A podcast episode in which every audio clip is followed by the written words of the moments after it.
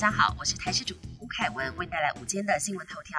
天气明显变冷，医师提醒，由于冬季早晚温差大，气候寒冷与干燥，容易使心血管疾病与呼吸道疾病发作。平时要注意保暖，尤其是四肢末梢、头、脸、脖子等部位，特别是老人家刚起床的时候，不要马上离开温暖的被窝，先在被子里动一动，等身体比较暖和再起身。床边最好放置保暖的外套跟毛线帽，起身之后马上穿戴。才不会因为温差太太大引发中风，还有气喘等。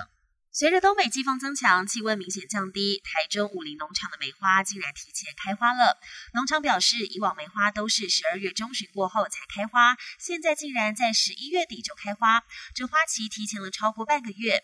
农场也表示，的确有点反常，但是游客却很开心，因为同一时间除了有枫叶、落羽松可以欣赏，现在还有梅花共赏，让游客直呼值回票价。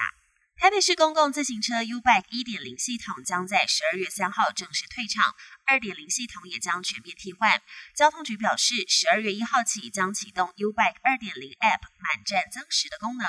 民众如果遇到无位可还情形，可以透过 App 操作无位可还满站增时功能，获得十五分钟免费延长时间，以利到邻近的站点还车，或是在现场等候车位。国际焦点：美国白宫宣布，总统拜登将在十二月六号参访台积电位于亚利桑那州凤凰城的晶圆厂。当天，台积电将举行典礼，庆祝首批机台设备到场。拜登除了参观厂房，也会讨论执政团队目前的经济计划以及如何重建供应链。台积电亚利桑那州五纳米厂斥资一百二十亿美元即将完工，未来还将建设三纳米厂。拜登政府也正在积极推动晶片在美制造，相当重视台积电在美国的生产计划。世足赛，澳洲小组赛最后一战以一比零击败丹麦，D 组战绩排名第二，晋级十六强。回违十六年，再次抢下十六强门票。包括卡达的澳洲球迷，还有在家乡各地的观战民众，都相当的兴奋。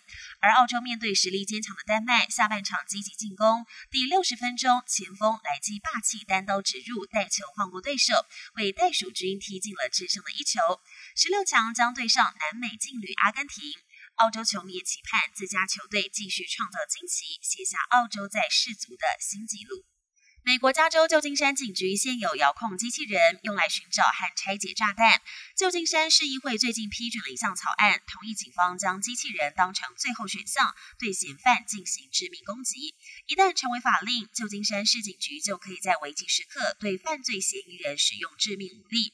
不过，警方强调这些机器人没有自主性，并不会自主杀人。本节新闻由台视新闻制作，感谢您的收听。更多内容请锁定台视各界新闻与台视新闻 YouTube 频道。